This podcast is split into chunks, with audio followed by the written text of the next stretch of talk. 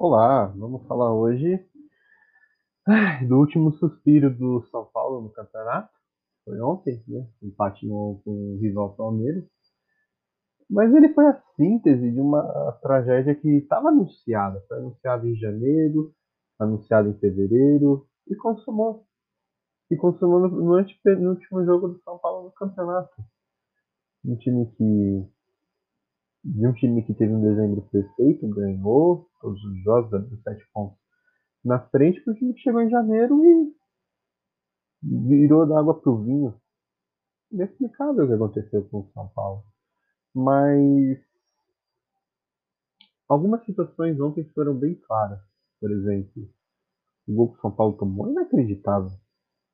Porque parecia que era o Palmeiras que buscaria o título ainda. Não São Paulo porque o, o treinador já devolveu a bola para os jogadores cobrarem rapidinho a, a, falta e tentar alguma coisa.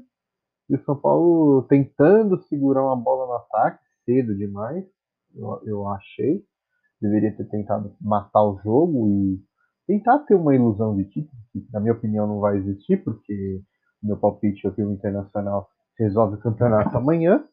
Então, coisas inexplicáveis. São Paulo precisa rever muita coisa em 2021. Está começando cedo, está precisando, está contratando jogadores já, já está pensando em outros nomes, o, o volante Gabriel Neves do Nacional, o, o Canu do Botafogo, outros jogadores com bom potencial e jovens. Eu acho que está certo, tem que buscar mesmo. Mas acho que a boa temporada do São Paulo passa também por Paulo Sérgio. E o Crespo, que vai estar o técnico, aí a situação já é um pouco melhor. Vai ter? A gente não sabe. É uma situação que só tempo vai mostrar. Então, no próximo domingo, talvez começaremos a saber como será. Que será a estreia dele contra o Botafogo de Ribeirão Paulista em 2021. Ele não vai fazer grandes mudanças, né?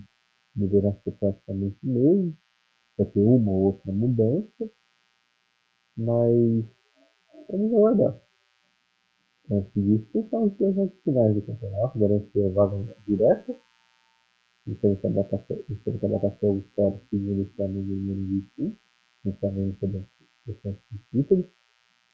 Ele está na cara definitivo do São Paulo. Mas vamos aguardar. E outra coisa, a arbitragem fraquíssima, fraquíssima, fraquíssima. Porque reconheço aqui em público, foi sério, o lance do Adriano, mas é inacreditável. VAR, 200 câmeras não viu e o árbitro em campo, nem sequer viu. É inacreditável. Reclamação disso, mas eu acho que é exagero também na reclamação do Abel, porque qualquer coisa já era gripe, gesticulava, não sei o quê. O Abel Ferreira se preocupar um pouco organizar seu time. Estava bem no jogo, é time organizado, um time muito bem. Porque até da Libertadores, não posso falar que é um time ruim. Mas qualquer coisinha só vai reclamando.